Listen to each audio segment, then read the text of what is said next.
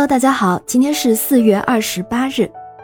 我们今天要讲的这个故事发生在一九四六年，要从那天的复活节说起。那天早上，天上下着大雨，美国华盛顿州的吉利小镇有一户连一把雨伞都没有的人家，淋着雨跑到了一英里外的教会，把一个装有七十美元的信封投进了教会的信箱，然后欣喜满足地回了家。这七十美元是艾蒂·奥根一家人省吃俭用一个月存下来的钱。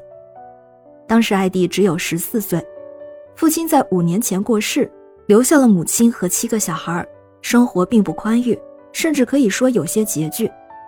后来哥哥姐姐相继离家工作或者结婚，家里就剩下最小的三个姐妹和母亲了。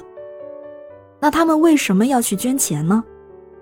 原来是镇上的牧师在年初就发起了一个救济贫苦家庭的活动。艾蒂的妈妈开了一个家庭会议，决定参与这项活动。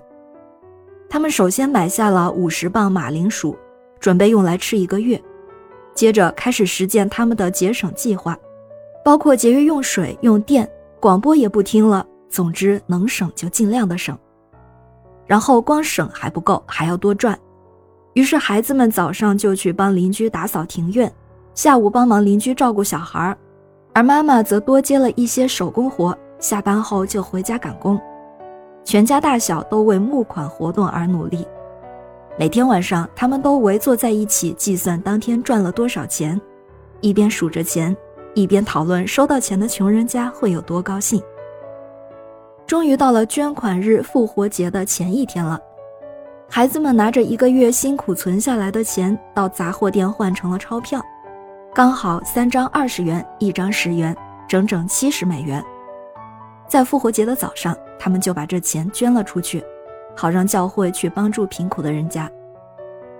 结果那天下午的时候，牧师开着车来到了艾蒂的家，艾蒂的妈妈去应门，并且在门口和牧师讲了一会儿话。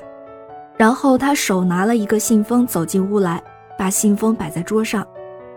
孩子们就很奇怪了：牧师来做什么呢？信封里又装着什么东西呢？妈妈低着头，一脸难色，一句话也不说。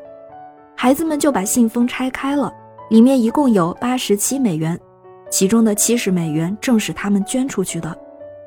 原来牧师发起的救济贫苦家庭里就包括有他们的家。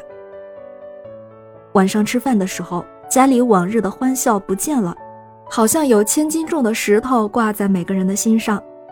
过了一个星期，又到了上教堂的礼拜日了，可孩子们不想去教堂做礼拜，因为他们怕镇上的人知道他们很穷，还需要救济。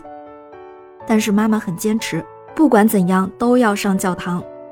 去了教堂，这次正好有个在非洲传教的牧师来到了他们的小镇。